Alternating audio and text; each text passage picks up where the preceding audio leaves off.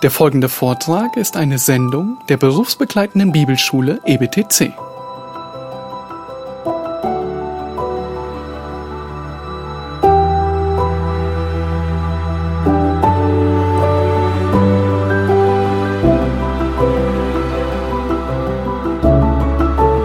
Weißt du, wie du einen Brand löschen sollst, wenn es darauf ankommt? Nun, als Gemeinde sind wir von Brandschutz ein wenig gebrandmarkt. Nichtsdestotrotz ist es gut zu wissen, wie man einem Brand vorbeugt, aber wenn er entsteht, wie man ihn zu löschen hat. Das Zeit her, da musste ich tatsächlich zu Hause zum Feuerlöscher greifen, weil ich einen Brand verursacht habe. Das Grillgemüse war stark in Öl eingelegt ähm, und ähm, ich habe es gut geölt auf den Grill gelegt, das ganze Gemüse. Das Öl tropfte und tropfte und ihr könnt euch vorstellen, das Öl fing Feuer. Nun, gleich daneben stand die Gasflasche von meinem Gasgrill und ähm, ich bin so ein bisschen ins Schwitzen gekommen und dachte, Hilfe, was mache ich jetzt? Die Temperatur ging hoch, ging hoch und wollte nicht runtergehen. Wasser ist eine furchtbare Idee bei Öl. Ersticken ging auch nicht mehr, also habe ich den Feuerlöscher geholt aus dem Schuppen gleich nebenan und er hat gut funktioniert. Das Feuer, der Brand war gelöscht. Nun, ich hoffe nicht, dass du jemals einen Küchenbrand löschen musst oder einen anderen Brand oder einen Hausbrand oder was auch immer. Aber in deinem Leben wirst du garantiert jede Menge Brände löschen müssen. Und zwar jede Menge zwischenmenschlicher Brände musst du bekämpfen.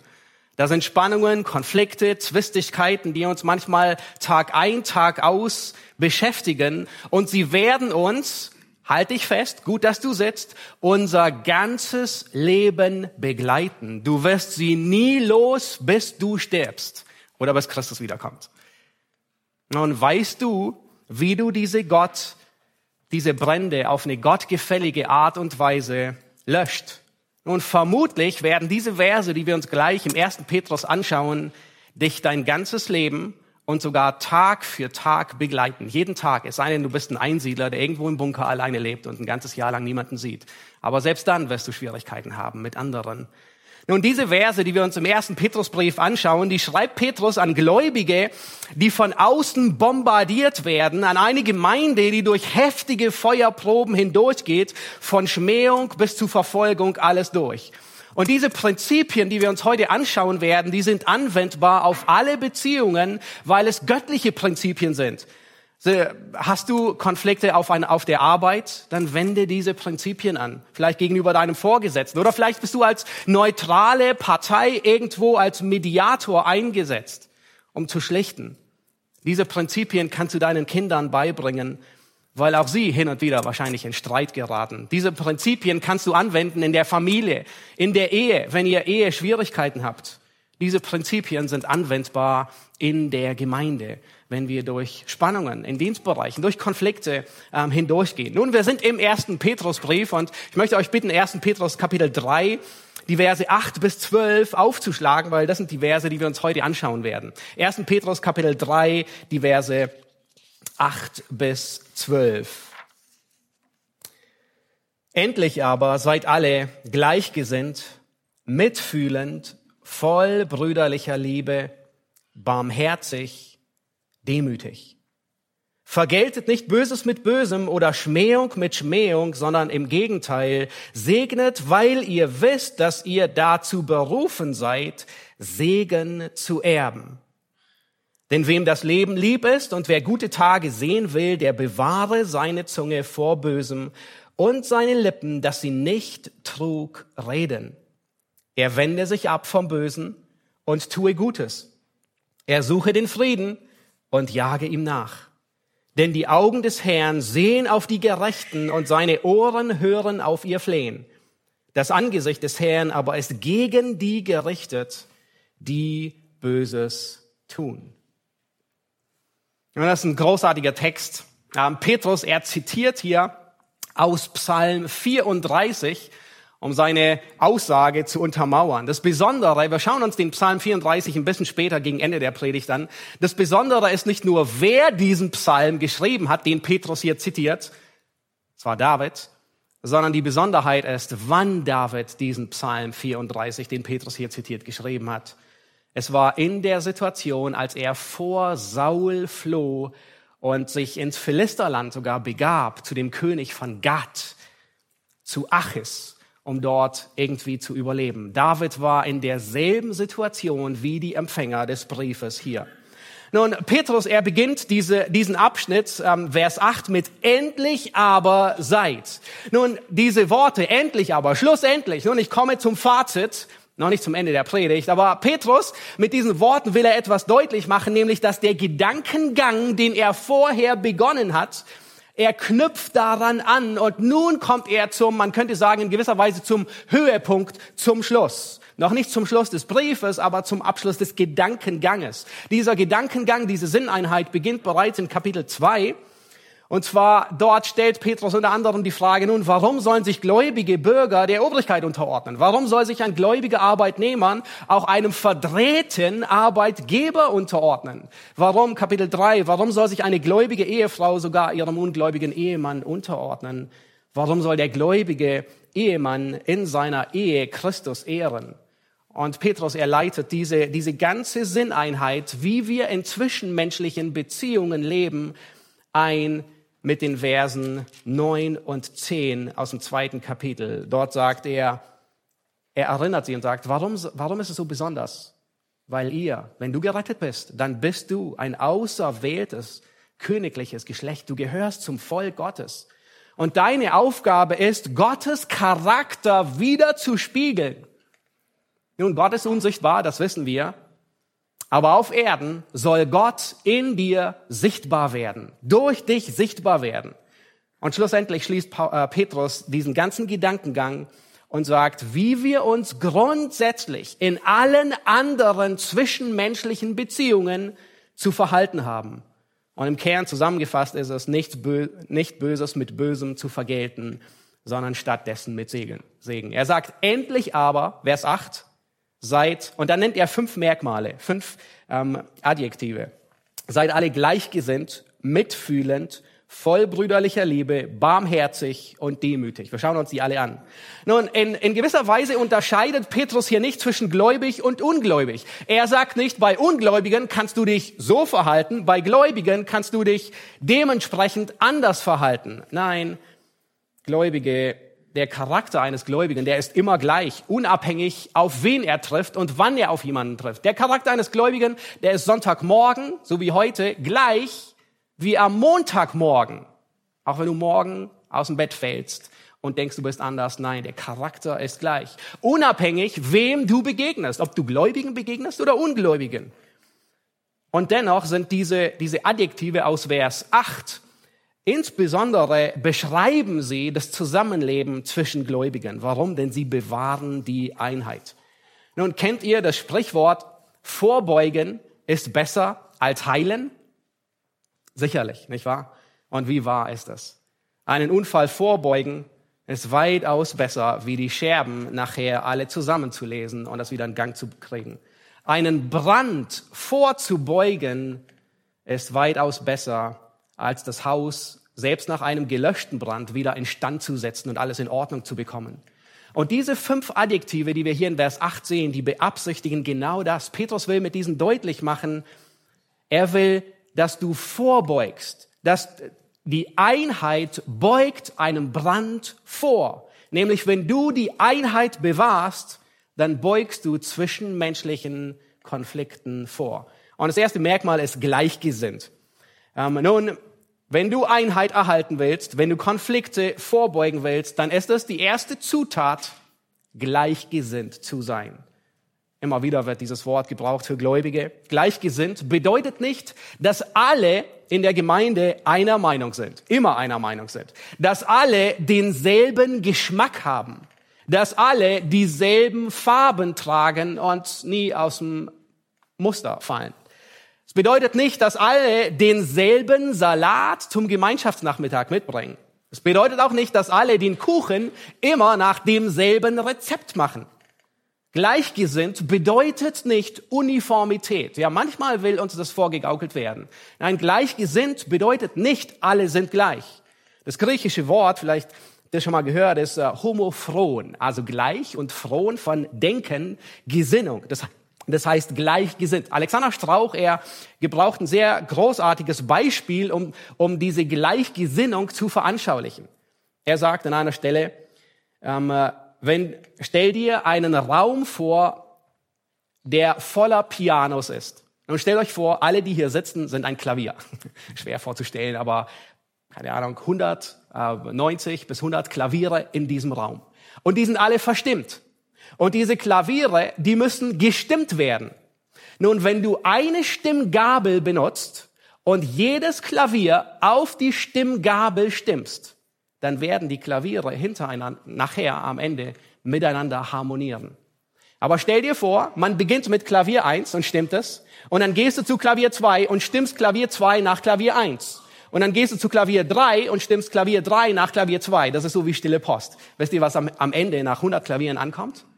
Wenn die alle loslegen, oh, da will niemand hier im Raum sein. Es ist ein Desaster. Es hört sich fürchterlich an. Dasselbe trifft auf die Gemeinde zu. Jeder Gläubige, er wird nicht auf den anderen Gläubigen abgestimmt, sondern er wird abgestimmt auf die Gesinnung Christi. Das ist der ganze Punkt. Gleichgesinnt bedeutet, jeder Gläubige stimmt sich nach der Gesinnung Christi. Die Gleichgesinnung beugt einem Brand nicht nur vor, sondern löscht ihn auch, wenn es dazu gekommen ist. Dieselbe Therapie verordnet Paulus, Evodia und Syntyche in Philippa Kapitel 2. Zwei gottesfürchtige Frauen, die irgendwie, aus welchem Grund auch immer, aneinander geraten sind. Und dort sagt Paulus, ich ermahne äh, Evodia und ich ermahne Syntyche, eines Sinnes zu sein. Seht ihr wo? Im Herrn. Als ein Konflikt unter den Jüngern entsteht, wer wohl der Erste unter den Zwölfen wäre, nun, da stimmt Jesus auch die Stimmgabel an. Und er stimmt sie, er nordet sie ein auf die Gesinnung Christi. Und er sagt, gleich wie der Sohn des Menschen nicht gekommen ist, um sich dienen zu lassen, sondern um zu dienen und sein Leben zu geben als Lösegeld für viele. Das ist sein Stimmen, die Gesinnung Christi, die anzuwenden ist. Nun, das zweite Adjektiv, das hier Petrus verwendet, ist mitfühlend. Das heißt, wenn du die Einheit bewahren willst, wenn du einen Brand unter Geschwistern vorbeugen willst, dann sei mitfühlend. Die Elberfelder übersetzt mitleidig. Dieses griechische Wort, das kennen, ein, das kennen wahrscheinlich alle von uns auch sehr gut. Aber es wird hier anders verwendet, wie wir es im Deutschen gebrauchen. Das Wort ist Sympath Sympathes. Ja, wir kennen es von sympathisch. Kennt ihr das? Allerdings ist ein großer Unterschied, wie das hier gebraucht wird im ersten Petrusbrief und wie wir es in unserer deutschen Sprache in der Regel gebrauchen. Nun, wenn wir es gebrauchen, dann sagen wir, du bist mir sympathisch. Richtig? Ja, oder unsympathisch, hoffentlich nicht so oft. Was meinen wir, wenn, wenn ich sage, du bist mir sympathisch? Nun, der Duden sagt, da sind gewisse Übereinstimmungen, die zu positiven, glücksmäßigen Einstellungen führen. Also da ist eine gewisse Affinität, man fühlt sich zugeneigt. Und das ist, das bedeutet, du bist mir sympathisch. Allerdings ist es nicht das, was Petrus hier meint. Und auch nicht, was das Wort an und für sich bedeutet. Das Wort bedeutet nämlich Sym, das heißt mit, und Pathos, Leiden. Das heißt, sympathisch ist eigentlich, wie wir es gebrauchen, nicht wirklich der Ursprung des Wortes, sondern es bedeutet mit Leiden, mit Gefühl zum Ausdruck zu bringen. Mitgefühl bedeutet, dass du dich so sehr in jemanden hineinversetzt, dass du dieselben Emotionen teilst wie er, dass du seine Schwäche verstehst in Römer 12, Vers 15, da sagt ähm, Paulus, freut euch mit den Freuen, Fröhlichen und weint mit den Weinenden. Das heißt, das ist Mitgefühl. Das heißt, du freust dich mit denen, die sich freuen und du weinst mit denen, die weinen. In Galater sagt er ähnliche, formuliert er ähnliche Worte. Einer trage des anderen Lasten. Und so sollt ihr das Gesetz des Christus erfüllen. Das heißt, wenn du die Last des anderen trägst, dann merkst du auf einmal, oh ja, das ist eine Last, die er mit sich herumschleppt.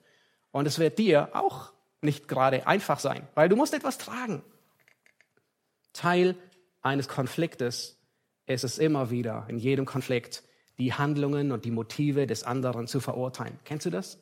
Du vielleicht in einem Konflikt steckst, du verurteilst so schnell. Verurteile niemanden voreilig, bis du nicht eine Meile in seinen Schuhen gelaufen bist. Das ist Mitgefühl. Und dasselbe Mitgefühl hat Christus uns entgegengebracht. In Hebräer 4, Vers 15, da wird genau dasselbe Wort gebraucht, nämlich Mitleid oder Mitgefühl, ja, Sympatheo. Ähm, da heißt es nämlich, denn wir haben nicht einen hohen Priester, der kein Mitleid haben könnte mit unseren Schwachheiten, sondern er hat Mitleid. Warum hat er Mitleid? Es heißt, sondern einen, der in allem versucht worden ist, in ähnlicher Weise wie wir, doch ohne Sünde. Christus hat Mitleid mit uns, weil er Mensch wurde, weil er in unseren Fußstapfen gelaufen ist. Das ist der Grund, dass Christus nicht nur übers Wochenende kam, um zu sterben und aufzuerstehen. Er hat Mitleid mit unseren Schwachheiten, mit deinen Schwachheiten, weil er weiß, was es bedeutet, krank zu sein. Er hat unsere Krankheit getragen. Er weiß, was es bedeutet, schwach zu sein. Er hat die physischen Grenzen der Erschöpfung bis zum Ende gekannt. Nach einem 36-Stunden-Tag oder vielleicht war er noch länger, brach er zusammen unter der Last seines Kreuzes.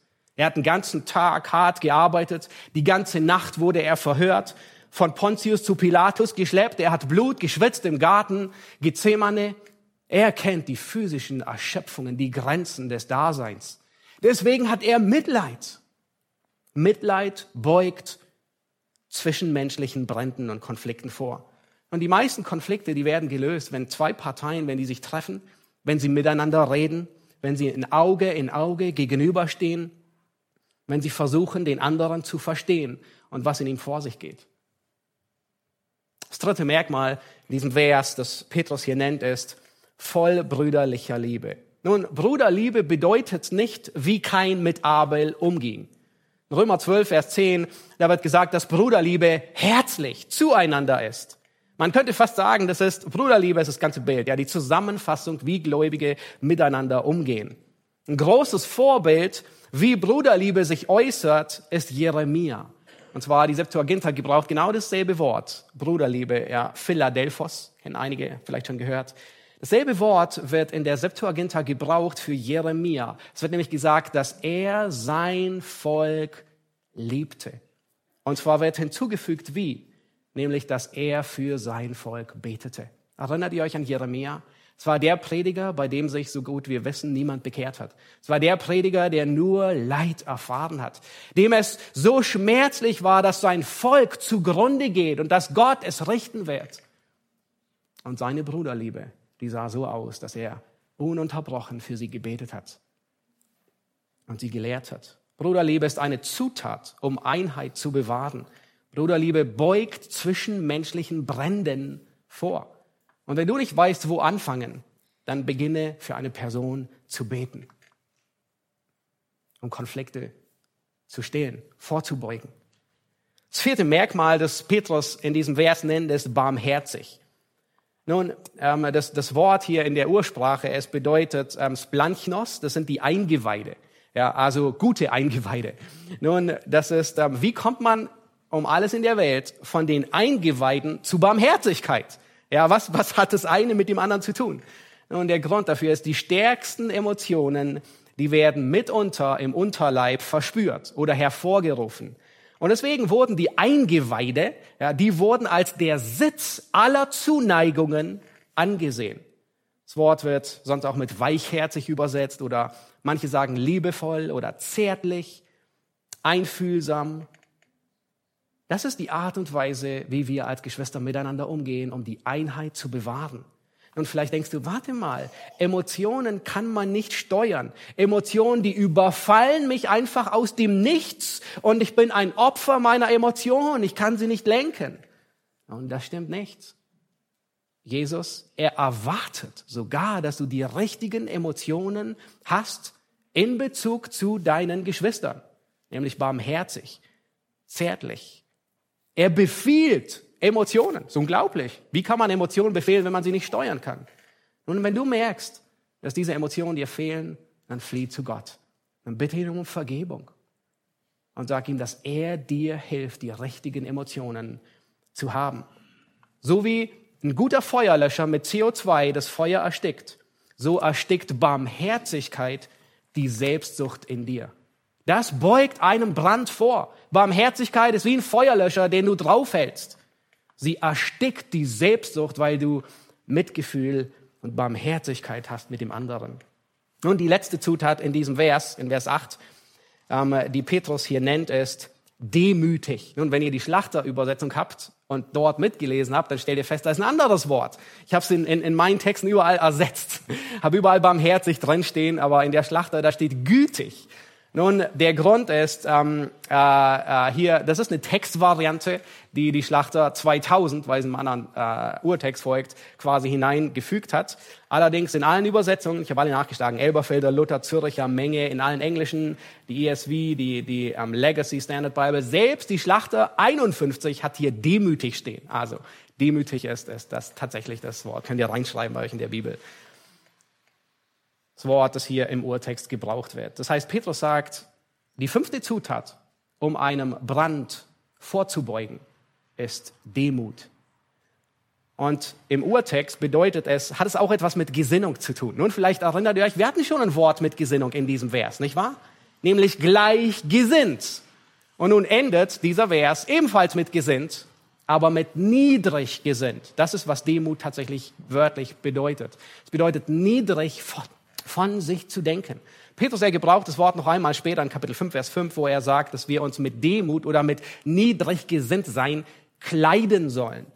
Das heißt, so wie du heute Morgen aufgestanden bist und du hast dir ein schickes Hemd, ähm, eine Hose oder ein Rock oder ein Kleid oder Bluse, was auch immer angezogen, um unter die Leute zu gehen, so sollst du jeden Morgen Demut anziehen als eine Haltung, mit der du unter die Leute gehst.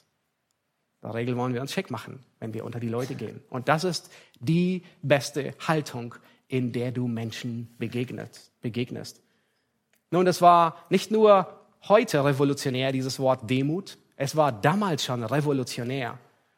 In der Gesellschaft, in den, bei den Empfängern, an die Petrus schreibt, war Demut alles andere als eine Tugend. Demut war ein Zeichen von Schwäche.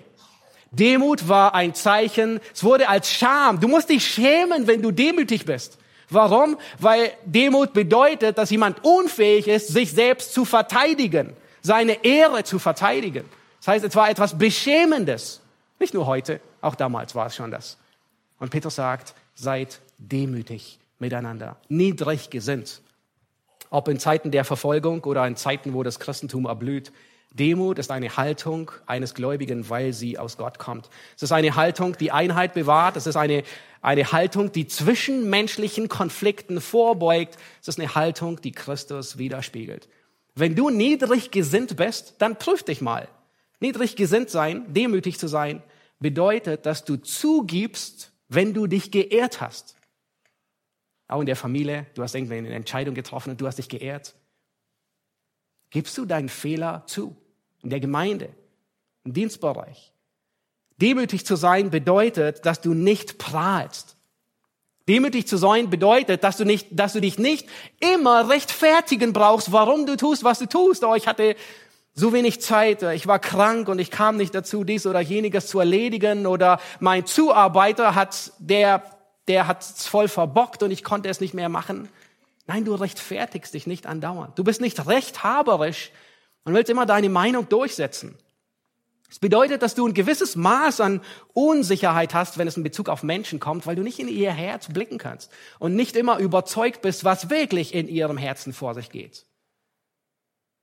Ignatius von Antiochia war ein früher Kirchenvater. Er hat kurz nach den Aposteln gelebt. Und ein anderer Kirchenvater, Eusebius, er berichtet über Ignatius von Antiochia. Ja, das Antiochia, wo, wo Paulus auch war. Die Gemeinde, diese großartige, feststehende Gemeinde. Und ähm, äh, die Kirchengeschichte berichtet, dass Ignatius in der Regierungszeit des römischen Kaiser Trajan, also 98 bis 117, dass er verhaftet wurde und nach Rom gebracht wurde, dort schlussendlich im Circus Maximus von den Löwen zerrissen wurde.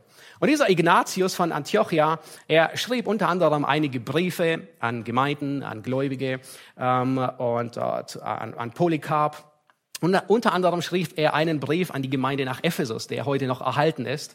Ähm, nun ist kein inspirierter Brief, äh, keine Sorge, aber sehr erstaunlich, was er darin schreibt. Und zwar fasst er in gewisser Weise die ganze Theologie, die wir hier bei Petrus sehen, und sagt den Gläubigen in Ephesus, die mitten in Verfolgung standen, genau dasselbe. Er sagt Folgendes, seid sanftmütig angesichts ihres Zorns. Er schreibt an die Gemeinde und die sich in Verfolgung befanden und sagt, seid sanftmütig, wenn sie toben. Seid demütig angesichts ihres stolzen Redens. Betet für ihre Lästerungen. Seid standhaft im Glauben angesichts ihres Irrtums. Das heißt, ja, sie sind im Irrtum. Und sei standhaft. Seid sanft angesichts ihrer Grausamkeit und sucht nicht nach Vergeltung. Er beschreibt hier, wie wir zwischenmenschlich mit denen umgehen, die uns verfolgen, mit denen, die uns Böses tun. Nichts anderes wie Petrus das. Er kannte Petrus. Er hatte Petrus gelesen.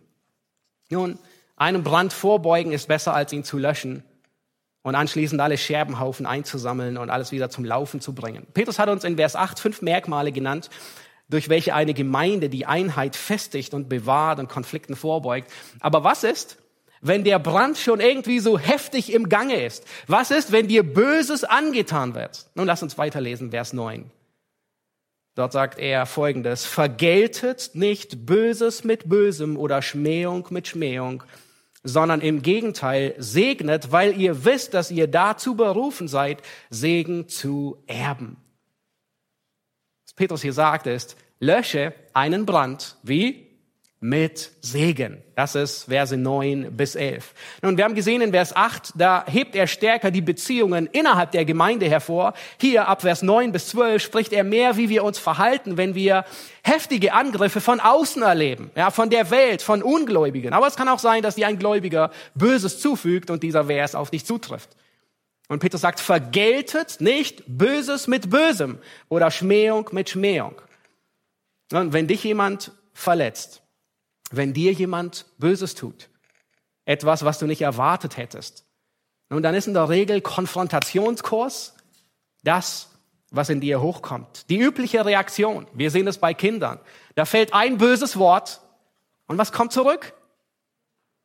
Ein schärferes böses Wort. Oder vielleicht auch eine Faust oder eine Hand oder was auch immer.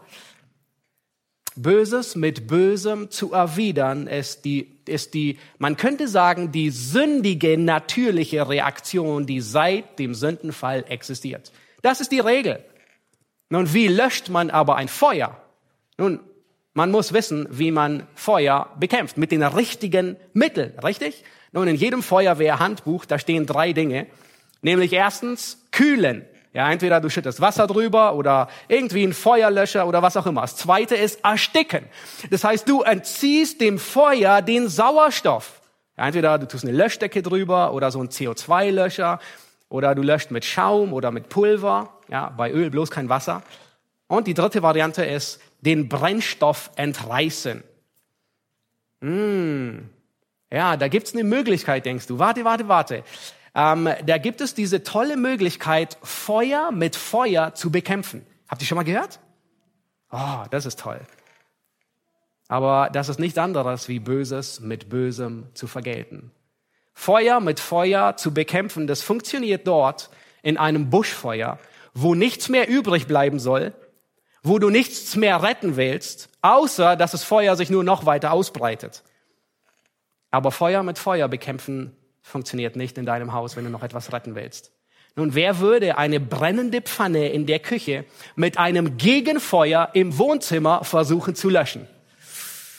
Oh, das ist die dümmste Idee, auf die je jemals kommen würde. Aber genau das tut jemand, der Böses mit Bösem bekämpft.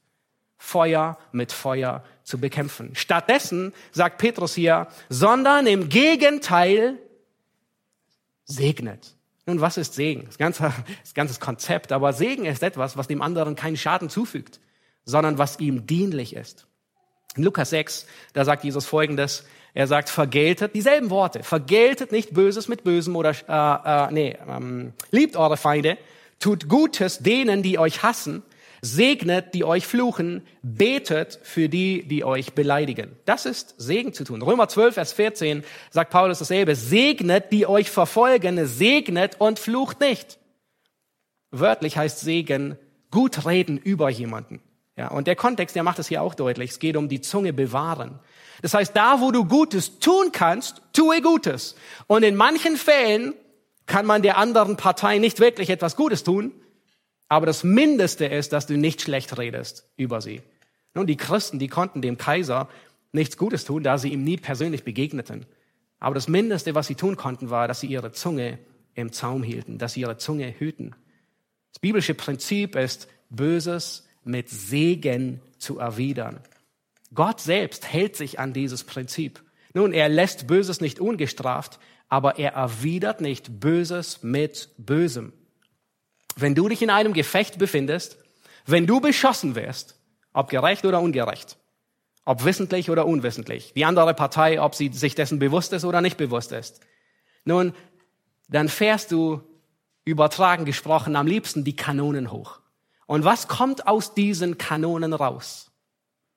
Mit was du erwiderst, das Feuer erwiderst. Paulus nennt einiges davon. Bitterkeit, ja, hartherzig zu werden, Wut, Zorn, Geschrei, Lästerung. Aber was soll stattdessen aus dem Kanonenrohr abgefeuert werden? Segen. Schlag bitte Epheser Kapitel 4 auf, Vers 31. Und die Stelle, die könnt ihr tatsächlich aufschlagen. Epheser Kapitel 4, Vers 31, beziehungsweise 30 bis 32. Und da sagt Petru, äh, Paulus Folgendes. Er sagt, alle Bitterkeit und Wut und Zorn und Geschrei und Lästerung sei von euch weggetan, samt aller Bosheit.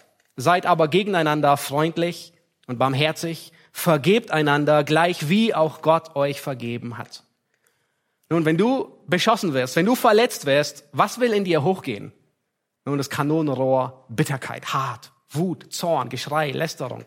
Ja, das sind die natürlichen, sündigen Reaktionen, aber nicht für Kinder Gottes. Schaut euch an in Vers 30, was der Vers unmittelbar davor sagt Paulus, betrübt nicht den Heiligen Geist, mit dem ihr versiegelt worden seid auf den Tag der Erlösung. Das heißt, warum feuerst du nicht mit all diesen Geschützen zurück? Weil der Heilige Geist in dir wohnt. Das heißt, du kannst nur deswegen Frieden stiften, weil Gott in dir Frieden gestiftet hat. Wenn du merkst, dass es dir schwerfällt, Frieden zu halten, mit deinen Geschwistern, am Arbeitsplatz, in der Gemeinde oder wo auch immer, dann kann es sein, dass du nie Frieden erfahren hast. Göttlichen Frieden der Erneuerung, ein neues Leben. Aber wenn du den erfahren hast, dann gibst du ihn weiter in alle zwischenmenschlichen Beziehungen. Das heißt, sich zu rächen ist entweder ein Zeichen dafür, dass du nicht gerettet bist oder dass du extrem unreif bist im Glauben. Zurückhaltung ist ein Zeichen von geistlicher Reife. Nun, wie bist du ein Segen für andere? Wenn dir Böses geschieht, wie segnest du zurück? Wenn du den anderen bedingungslos liebst, wenn du dankbar bist, wenn du für den anderen betest, wenn du vergibst, wenn dein Kanonenrohr geladen ist, und zwar mit Freundlichkeit, mit Barmherzigkeit, mit Vergebung und wenn das erwidert wird. Und dann nennt Petrus zurück in 1. Petrus, nennt er den Grund, warum, und zwar in Vers 9, er sagt, vergelt nicht Böses mit Bösem, Schmähung mit Schmähung, sondern segnet, weil ihr wisst, dass ihr dazu berufen seid, Segen zu erben. Das heißt, warum sollen wir nicht Böses mit Bösem vergelten? Weil du weißt, dass du Segen erben wirst. Das ist die lebendige Hoffnung. Das ist das, das ewige Leben. Das unbefleckte Erbe, von dem Petrus schon die ganze Zeit in seinem Brief gesprochen hat. Die Herrlichkeit, das Endziel unseres Glaubens. Ja, das sind alles nur andere Worte, die er selbst in seinem Brief verwendet. Das ist die Offenbarung Jesu Christi, von der er spricht. Und du weißt, diese Verheißung steht mir bevor. Du wirst Segen erben. Und aus dem Grund, das motiviert dich, Segen weiterzugeben. Und nun in den nächsten Versen, ab Vers 10, beginnt Petrus aus Psalm 34 zu zitieren. All das, was er bisher gesagt hat, will er veranschaulichen und bestätigen mit Psalm 34. Ja, Psalm 34 hat Petrus schon zitiert in Kapitel 2. Da spricht er, schmecket und seht, wie freundlich der Herr ist. Ja, Psalm 34 ist ein akrostischer Psalm. Das heißt, es ist ein Psalm, wo jeder Vers mit dem Anfangsbuchstaben des hebräischen Alphabetes beginnt. Ja, Aleph, Beth, Gimel, so wie A, B, C. Das heißt, jeder Vers beginnt mit einem anderen alphabetischen Buchstaben. Es ist möglich, dass Petrus den sogar auswendig kannte. Ja, das hilft ein bisschen im, ähm, äh, im, im Auswendiglernen. Und Petrus, er zitiert fast wortwörtlich aus der Septuaginta mit einem kleinen Unterschied, dass er die Person ähm, von der zweiten Person die dritte äh, Person wechselt. Es ist kein Zufall, dass Petrus ausgerechnet diesen Psalm zitiert, denn Davids Umstände, in denen er diesen Psalm schrieb, waren dieselben Umstände, die die Empfänger von Petrus durchlebten. David war auf der Flucht, verfolgt von Saul, verleumdet. Saul hat sich selbst Lügen ausgedacht über David. Das ist verrückt. Saul hat sich Lügen über David ausgedacht und er versucht, alle anderen Leute von diesen Lügen zu überzeugen. Nämlich, David ist mein Feind. David trachtet mir nach dem Leben. David will das Königtum mit Macht an sich reißen. All das waren nur ausgedachte Lügen. Und er verdreht alles, wie es, wie es wirklich der Wahrheit entspricht. David erlebte nicht nur einmal Böses von Saul, sondern mehrere Male. 1 Samuel 18, Saul wirft mit dem Speer nach David.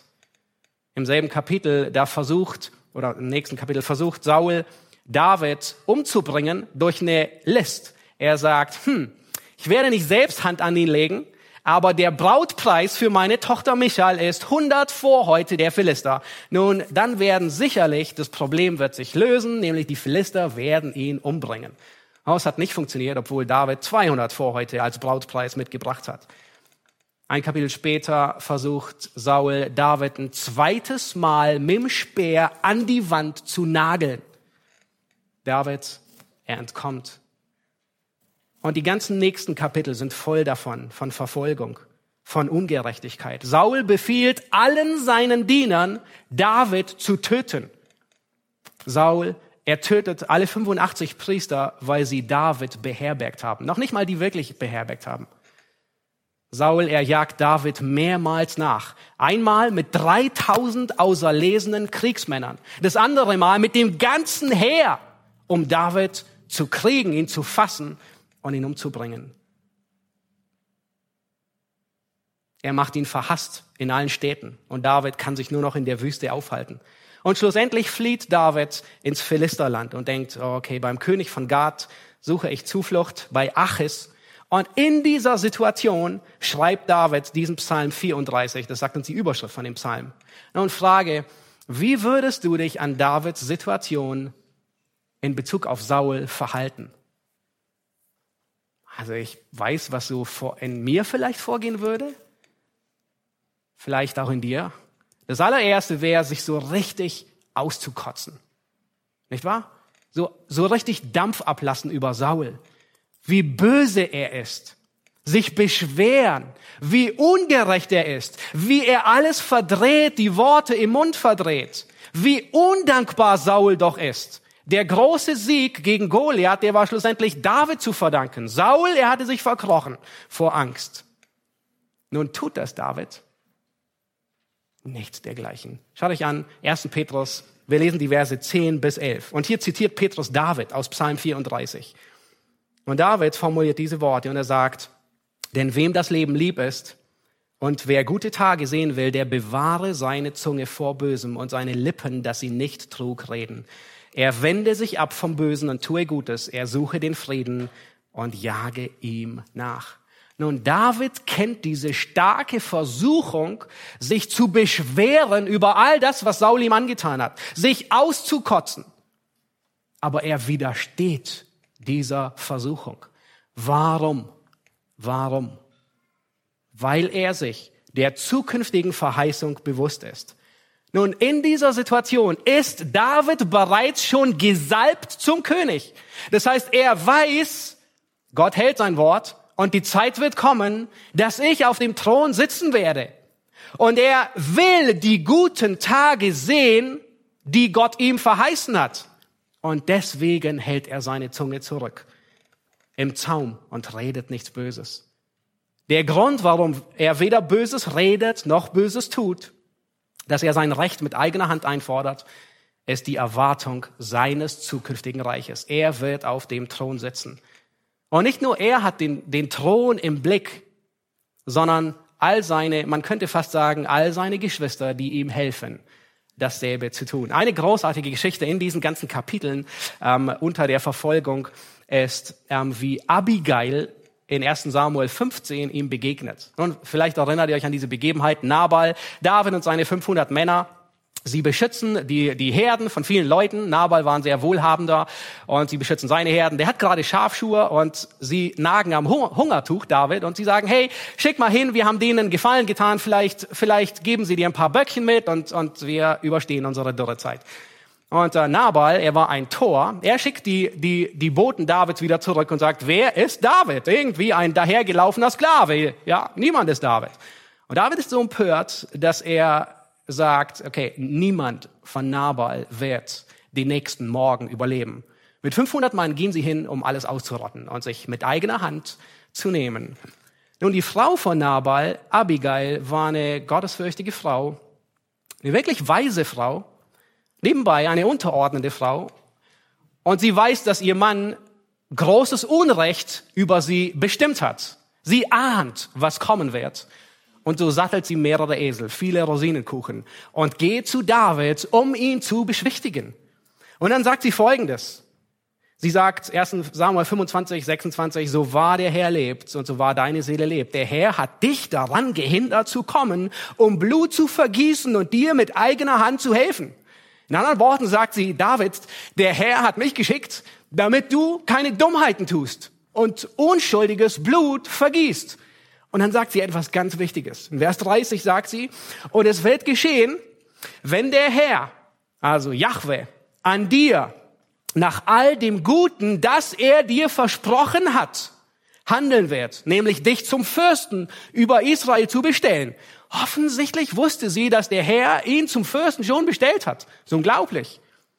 Dann sagt sie, wenn der Herr nach all dem Guten handeln wird, so wird es dir nicht zum Anstoß sein, dann, wenn du auf dem Thron sitzt, noch zum Herzensvorwurf für meinen Herrn, dass du ohne Ursache Blut vergossen hast und dass, mein, und dass du dir selbst geholfen hast.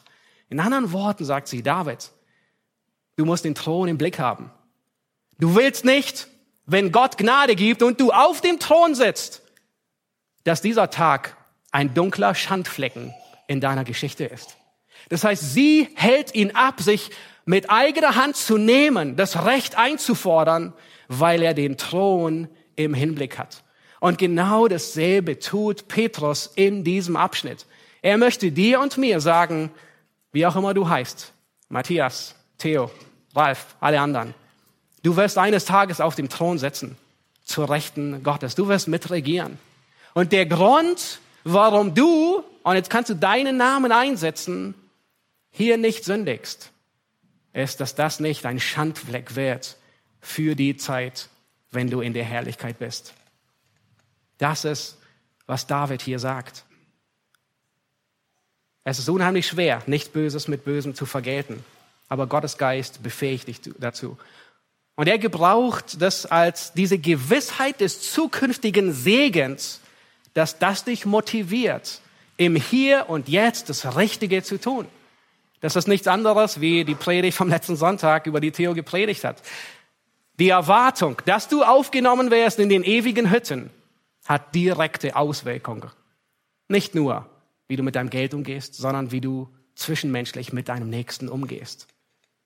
Und das soll dich motivieren, weil du weißt, du wirst eines Tages in der Herrlichkeit sein. Du wirst eines Tages die Verheißung erben, damit der Tag heute damit du an dem Tag heute nicht eine große Dummheit und große Sünde begehst, die dich wirklich, ähm, ähm, die, die ähm, dich betrübt. Und dann sagt Petrus hier zurück im ersten Petrus, hüte deine Zunge vor Bösem. Nun, zwischen Saul und David war nicht nur so ein kleines Flämmchen, nein, man könnte sagen, es, es brannte wie Zunder zwischen den Zweien. Wenn man die Kapitel liest, 1 Samuel 18 bis 2 Samuel 2, dann ist es erstaunlich, dass David nie schlecht redet über Saul. Trotzdem der Geist Gottes von Saul gewichen war. Trotzdem Saul bereits mehr oder weniger abgesetzt worden war, weil der neue König schon gesalbt war. Trotzdem Saul vollkommen im Unrecht war. Bei einer Begebenheit, da zieht David sich in die Höhle zurück und Saul kommt in diese Höhle, um seine Füße zu bedecken, was auch immer, manche sagen zu schlafen oder ähm, äh, auf, zur Seite zu gehen. Und Davids Männer, die sind alle dort. Und sie ermutigen ihn, bring ihn um. Der Herr hat ihn in deine Hand gegeben. Und David hält sie alle zurück. Er schneidet lediglich einen Zipfel von seinem Gewand ab. Später, um zu beweisen, dass er nichts Böses gegen Saul tut. Später, als Saul die Höhle verlassen hat und weit genug entfernt ist, damit er ihn nicht gleich umbringt, ruft David ihm zu. Und die Worte, die David redet, sind unglaublich. Es sind Worte, die Frieden suchen. Es sind Worte, die nicht noch mehr Öl ins Feuer gießen. Es sind Worte, die nicht verletzen. Er ruft ihn zu und sagt, wen verfolgst du? König von Israel. Einen toten Hund? Einen Floh? Und er meint sich damit. Obwohl er schon König war oder zum König gesalbt war. Und er sagt, es lohnt sich nicht, einen Floh zu verfolgen. Dann redet er weiter und er sagt, und, und, und achtet, was er zu Saul sagt. Er sagt, nun sieh, mein Vater, den Zipfel deines Obergewandes in meiner Hand. Der Herr sei Richter zwischen mir und dir. Der Herr räche mich an dir, aber meine Hand soll nicht über dir sein. Das heißt, all die Worte, die David entgegenbringt, er hält sich zurück, Böses mit Bösem zu erwidern. Und der absolute Höhepunkt ist nach dem Tod Sauls und nach dem Tod Jonathans. In 2. Mose 1, äh, 2. Samuel 1, da dichtet David ein Lied über die beiden. Nun, man könnte sagen, endlich ist ein Feind tot, mal sehen, was jetzt so richtig aus ihm rauskommt. Wisst ihr, was er sagt? Er komponiert ein Lied auf den auf Saul und auf Jonathan. Und er bringt allen Kindern Judas dieses Lied bei. Und er sagt, die Zierde Israels ist gefallen. Der Schild der Helden. Und dann sagt er, der Schild Sauls ist gefallen. Er sagt, Saul und Jonathan, geliebt und lieblich im Leben. Und dann sagt er, ihr Töchter Israels weint über Saul, der euch versorgt hat. Es ist unglaublich, was für Worte er für den findet, der ihn als seinen Feind bezeichnet hat. Worte voller Liebe, Barmherzigkeit und nicht wie Zunder, die noch mehr Sprengstoff geben. Das ist wie Josef. Auf ihn trifft dasselbe zu. Nach all den schweren Jahren trifft er auf seine Brüder. Er begegnet ihnen freundlich. Kein Vorwurf. Nun, er nennt Böses Bösem. Er vertuscht das Böse nicht. Er sagt ihnen, ihr meintet es böse. Aber er vergibt. Den meisten Schaden richten wir mit unserer Zunge an. Das ist der Ort, wo wir am häufigsten Böses mit Bösem vergelten. Jakobus 3, was wir vor einiger Zeit in der Bibelstunde hatten, spricht davon. Musst du vielleicht Buße darüber tun, weil du deine Zunge nicht zurückgehalten hast, Böses zu reden über andere, über deine Familie, deine Ehe, deinen Arbeitsplatz, die Schule, die Gemeinde, vielleicht sogar die Obrigkeit in den letzten zwei Jahren? Petrus sagt, er wende sich ab vom Bösen und tue Gutes. Das Prinzip finden wir bereits im Alten Testament. Das heißt, Böses soll mit Gutem ersetzt werden. Und hier geht David über vom Reden zum Handeln. Es reicht nicht aus, dass du deine Zunge so justierst, dass du einfach mit allen Menschen so halbwegs auskommst. Nein, dem, dem Reden müssen die Taten folgen. Es ist schon erstaunlich häufig zu beobachten, dass die meisten, ob wo auch immer, ob in der Gemeinde oder am Arbeitsplatz oder wo auch immer, die meisten die nörgeln, meckern und zu den Jahr aus Jahr eindauernden Beschwerden sind diejenigen, die nichts tun. Wenn du zu denen gehörst, die gerne nörgeln an der Gemeinde, an alle möglichen, die sich über andere beschweren, wenn es dir schwerfällt, mit anderen auszukommen, dann hör auf zu sündigen und fang an zu dienen. Wenn du beginnst zu dienen, dann ersetzt du das Böse mit Gutem. Und das Gute wird dich weiter davon abhalten, wieder ins Böse zurückzufallen. Wenn du mit Geschwistern klarkommen willst, bedeutet das nicht nur, dass du alles Schlechte vermeidest, sondern dass du das Gute tust. Vielleicht steckst du in einem Konflikt, vielleicht wartet der nächste zwischenmenschliche Brand an der nächsten Ecke auf dich. Hör auf, beleidigt zu sein. Überlege dir, das ist, was Petrus hier sagt, wie kann ich dem anderen etwas Gutes tun? Kann ich, dir, kann ich, was kann ich Gutes über die andere Person sagen? Vielleicht fällt dir eine kleine Aufmerksamkeit ein, die du dem anderen entgegenbringen kannst. Einfach was Nettes schenken, auch wenn er nicht gerade Geburtstag hat. Und dann sagt Petrus, er suche den Frieden und jage ihm nach. Genau das tut David. Er, er bringt friedenstiftende Worte. Er verschont Sauls Leben. Er geht Konflikten aus dem Weg. Er versucht nicht noch mehr zu sticheln und den Streit weiter eskalieren zu lassen. Das bedeutet nicht, dass man Unrecht irgendwie schön redet. Es ist sehr erstaunlich, wenn ihr Psalm, wir haben jetzt nicht die Zeit, aber Psalm 34 und Psalm 35 liest.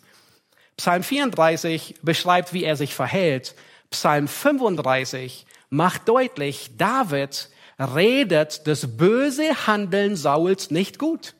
Er nennt Böses Böses. Er sagt in Psalm 35, im nächsten Psalm, da sagt er, ohne Ursache verfolgen sie mich. Und dann sagt er, Herr, zücke du den Speer gegen sie. Oh, erinnert ihr euch? Da hatte jemand den Speer gegen David gezückt und wollte ihn zweimal an die Wand pinnen. Und David sagt, Herr, zücke du den Speer gegen sie. Und führe du meine Sache. Das heißt, er nennt das Böse böse, aber er bringt es ins Gebet vor den Herrn und sagt, Herr, sei du mein Anwalt.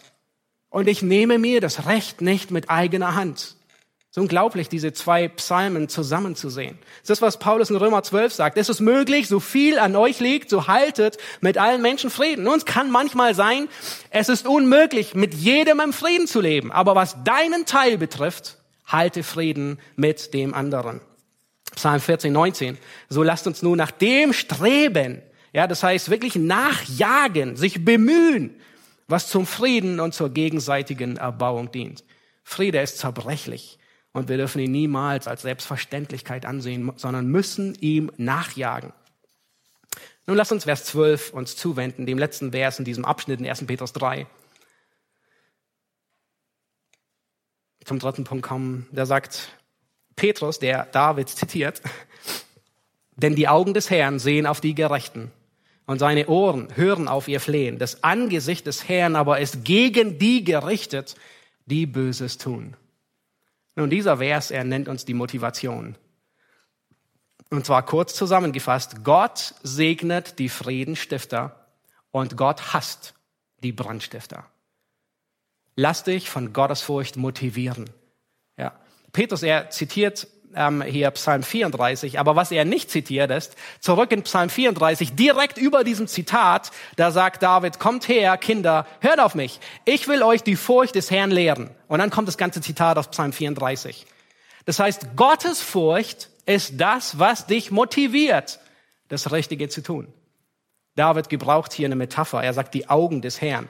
Nun, ähm, das bedeutet, das ist ein alttestamentlicher Ausdruck für Gottes fürsorgende Wachsamkeit. Er ist wachsam, er sieht alles und er sorgt für. Und dann sagt er, seine Ohren hören auf ihr Flehen. Das heißt, Gott hört das Gebet derer, die zu ihm rufen und sagen, Herr, sei du mein Anwalt. Siehe, die Augen des Herrn achten auf die, welche ihn fürchten. Das heißt, seine Augen und seine Ohren, seine Aufmerksamkeit gilt denen, die gottesfürchtig sind. Aber dann gibt es Menschen, die nichts lieber tun, als Fehler bei dem anderen zu finden. Es gibt Menschen, die nichts lieber tun, wie schlecht zu reden über andere. Es gibt Menschen, die nichts lieber tun, wie bewusst oder unbewusst Konflikte zu schüren, Geschwister zu entzweien.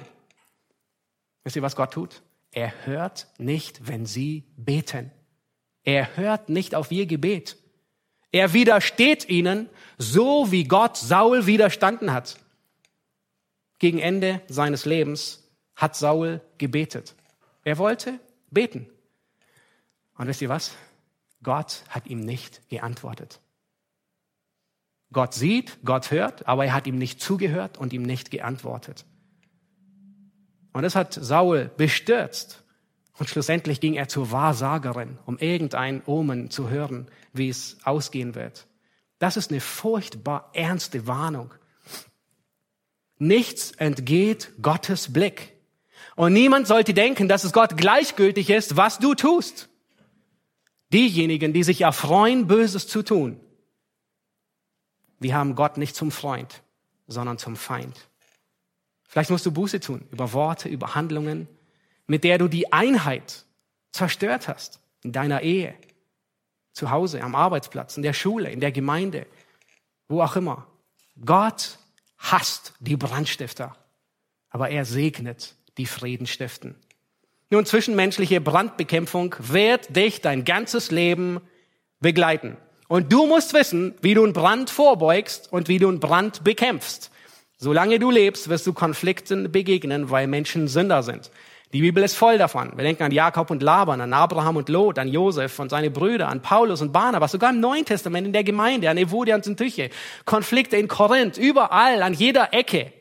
Jeden Tag müssen wir auf der Hut sein. Vielleicht in deiner Ehe. Alles läuft gut und plötzlich schleicht sich irgendwie ein Missverständnis ein. Nicht verstanden werden, deine Erwartungen, ob du sie ausgesprochen hast oder nicht, werden nicht gestillt. Nun, das Getriebe hört nicht auf einmal auf, wenn ein Sandkorn drin ist, zu funktionieren. Aber sammelt sich Sand, Sand an und spätestens dann, wenn es dir um die Ohren fliegt, dann merkst du, dass es nicht mehr funktioniert. Der Arbeit, in der Schule. Vielleicht verletzen dich andere. Vielleicht verleumden dich andere, weil du Christ bist. Weil du nicht daran glaubst, dass der Mensch vom Affen abstammt. Weil du nicht daran glaubst, dass es mehr wie zwei Geschlechter gibt. Vielleicht macht sich die ganze Klasse lustig über dich weil du rein bleiben willst bis zur Ehe, weil du keine sexuelle Freundschaft vorher pflegen willst. Vielleicht nimmt dich dein Lehrer ins Visier, weil du nicht genderst. Oh, all das sind zwischenmenschliche Brand, Brände, die da sind. Sogar in der Gemeinde tatsächlich können dir Konflikte begegnen. Du hast Erwartungen, wie der andere vor dir aufgeräumt haben soll. Du hast Erwartungen, wie der andere seine Arbeit tun soll an dir wann der Dienstplan fertig sein soll, wie die Dinge im Team entschieden werden sollen. All das sind menschliche, zwischenmenschliche Brände, die uns begegnen, solange wir leben. Vielleicht zeigt dir jemand die kalte Schulter. Vielleicht hörst du, wie ein Freund verachtend über dich redet und das ist ihm vielleicht noch nicht mal aufgefallen. Und dann erwartet Gott, dass du mit Segen anstatt mit Boshaftigkeit die Kanonen füllst und das Feuer erwiderst. Mit aller Freundlichkeit, mit Barmherzigkeit, nicht mit Vergeltung. Fällt das dir schwer? Oh ja, es fällt uns nicht einfach. Es fällt uns manchmal wirklich schwer, Böses mit Segen zu ersetzen. Aber das ist gut, weil es ein Spannungsfeld ist und es macht deutlich, dass wir Christus gefallen wollen. Und wenn es dir schwer fällt, dann ruf zu Gott, dass er dir Barmherzigkeit gibt. Bitte ihn um Vergebung, wenn Gedanken der Rache und der Bitterkeit da waren. Sag ihm, dass du versagt hast. Bei ihm findest du Vergebung. Bei ihm findest du Kraft, Segen zu geben. Gebrauch diese Verse, die wir gerade in 1. Petrus durchgegangen sind, wie eine Checkliste, wenn du das nächste Mal im Konflikt begegnest oder vielleicht bist du sogar mitten in einem Konflikt. Geh die Verse Wort für Wort durch und frage dich, wie kann ich diese Aufforderung umsetzen? Beuge einem zwischenmenschlichen Brand vor, in dem du die Einheit bewahrst. Und wenn du dich in einem Konflikt befindest, dann löschst du nicht, indem du Böses mit Bösem, Feuer mit Feuer bekämpfst, sondern indem du Segen erwiderst. Stets im Bewusstsein, dass Gott Brandstifter hasst. Aber stattdessen, dass er Friedensstifter Gottes Söhne nennt. Und dass diejenigen glückselig sind, die Frieden stiften. Amen. Lass uns aufstehen und beten. Herr Jesus Christus, wir danken dir von Herzen für diesen großartigen Text im ersten Petrusbrief, der uns so deutlich vor Augen geführt hat, Herr, was die Haltung und die Gesinnung ist, wie wir zwischenmenschlich miteinander umgehen, ob gläubig oder ungläubig, ob am Sonntagmorgen oder am Montagmorgen oder die ganze Woche hindurch. Herr, du willst, dass wir die Einheit bewahren und alles tun, um für Frieden zu kämpfen, um die Einheit zu bewahren. Und Herr, selbst dann, wenn wir angegriffen werden, wenn uns Böses widerfährt, Herr, dann ist es die Art und Weise, die dich widerspiegelt, dass wir das Böse nicht erwidern, sondern dass wir mit Segen antworten. Herr, das können wir nur, weil Frieden gestiftet wurde zwischen dir und uns. Herr, nur dann können wir Frieden weitergeben und zu Friedenstiftern werden Herr, wenn der große Kampf beendet wurde und wir zu Freunden geworden sind. Herr, wir beten dafür, dass diese Worte aus dem ersten Petrusbrief und die Zitate von David aus Psalm 34, dass sie uns ermutigen und anspornen, Herr, die Berufung zu sehen, die Verheißung, den verheißenen Segen, zu wissen, dass wir Segen erben werden und dass dieses Bewusstsein uns anspornt, wie wir umgehen mit unserem Nächsten, wie wir investieren in die zwischenmenschlichen Beziehungen, wie wir umgehen mit unseren Finanzen, mit unserem ganzen, ähm, mit all den Dingen, die du uns zur Verfügung stellst. Herr, wir beten dich an. Amen.